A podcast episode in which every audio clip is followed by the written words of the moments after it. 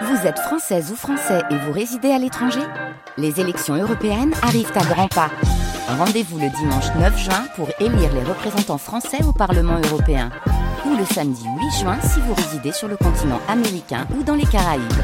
Bon vote Et le ciel va être un peu gris euh, ce matin euh, sur toute la Provence. On va se réveiller euh, sous les nuages quasiment partout. Et puis au fil des heures, ça va se lever. Cet après-midi, ce sera plutôt agréable.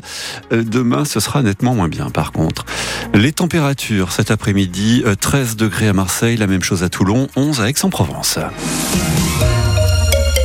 Et Marion commence avec euh, l'OM, une bonne fin de semaine. Ouais, une victoire jeudi soir, un ticket pour les huitièmes de finale de la Ligue Europe et puis un tirage au sort hier qui les envoie face à Villarreal et il y a de l'espoir face au club espagnol. Villarreal, basé près de Valence, est entraîné par Marcelino qui ne laisse pas un excellent souvenir à Marseille. Il y a moyen là de prendre sa revanche. C'est en tout cas l'analyse des supporters qui suivaient hier ce tirage à Cassis à la brasserie Le Cendrillon où s'est rendu Bruno Blanza.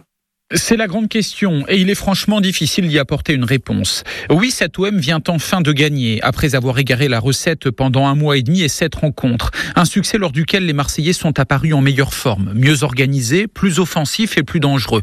Ça ne peut que leur regonfler le moral, car jeter un œil à leur classement en championnat leur donne des migraines. L'OM en est là aujourd'hui. Valider ce premier effet gacé du nom du nouvel entraîneur débarqué en début de semaine pour recoller aux places européennes. C'est la priorité du moment Possible en s'appuyant sur son invincibilité au vélodrome. Aucune défaite en 16 matchs boulevard Michelet, un cas unique en Ligue 1. Reste à connaître l'état d'esprit des supporters olympiens. Derrière l'OM jeudi en Coupe d'Europe, leur ras-le-bol de cette équipe est toujours présent et peut ressurgir à tout moment. Et ça aussi, les joueurs marseillais le savent. D'où l'importance de ne pas se manquer ce soir pour confirmer ce redressement. Voilà, Bruno Blanza et le match aller de C, huitième de finale de Ligue Europe, ce sera le jeudi 7 mars au Vélodrome. Avant ça, c'est le retour à la Ligue 1 dès demain soir avec la réception de Montpellier. Écoutez, football féminin, les Françaises, pour la première fois de leur histoire, sont en finale de la Ligue des Nations. Les Bleus ont battu l'Allemagne hier soir à Lyon avec deux buts à un. Et un premier but mis par la joueuse salonnaise Sakina Karchaoui. Et aussi le tout premier but hein, sous la bannière des Bleus pour la défenseuse provençale. Direction donc la finale mercredi prochain à jouer là aussi contre l'Espagne, championne du titre. Nouvelle mobilisation ce samedi des infirmiers et infirmières libérales, leurs libéraux, qui s'inquiètent de l'avenir des soins à domicile et qui veulent alerter sur leurs conditions de travail de plus en plus épuisantes.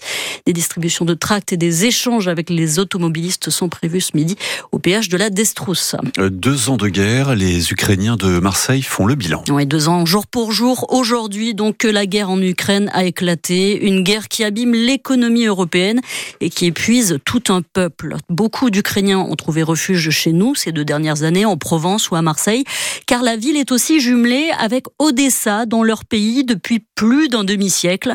Natalia Drobrianska est justement la présidente de l'association Marseille-Odessa. Elle est ukrainienne, avec une partie de sa famille restée sur place, et pour elle, c'est évidemment très dur. Je prends ça très mal aussi, comme euh, tous les Ukrainiens impuissantes de changer quelque chose. D'autre côté, je trouve cette guerre pas juste, que les gens sont morts pour rien. C'est horrible cette guerre. Comme ma mère était par exemple violée pour les soldats russes qui étaient venus la humilier, fait du mal, tuer. Et on voit bien que le conflit va durer. Il faut être réaliste. J'espère que la justice va gagner. Et notre pays retrouve la paix pour vivre ensemble là-bas. Natalia Dobrianska, interrogée par Laurent Grollet. Deux ans de guerre en Ukraine et des hommages à venir. À Marseille, à l'espace Bargemont, près de l'hôtel de ville, une exposition photo met en lumière ces femmes ukrainiennes qui font honneur à leur mari tué, au combat. Conférences et concerts sont aussi au programme. Et à Aix-en-Provence, l'hôtel de ville a décidé pour l'occasion de mettre ses drapeaux en berne. Un mot des Césars du cinéma, c'était hier soir, 49e cérémonie qui a donné une large tribune aux victimes des violences sexuelles dans le cinéma. Et c'est Anatomie d'une chute qui a raflé une grande partie des trophées de la soirée. Le film de Justine Trier, on le rappelle, est déjà sacré Palme d'Or à Cannes l'année dernière.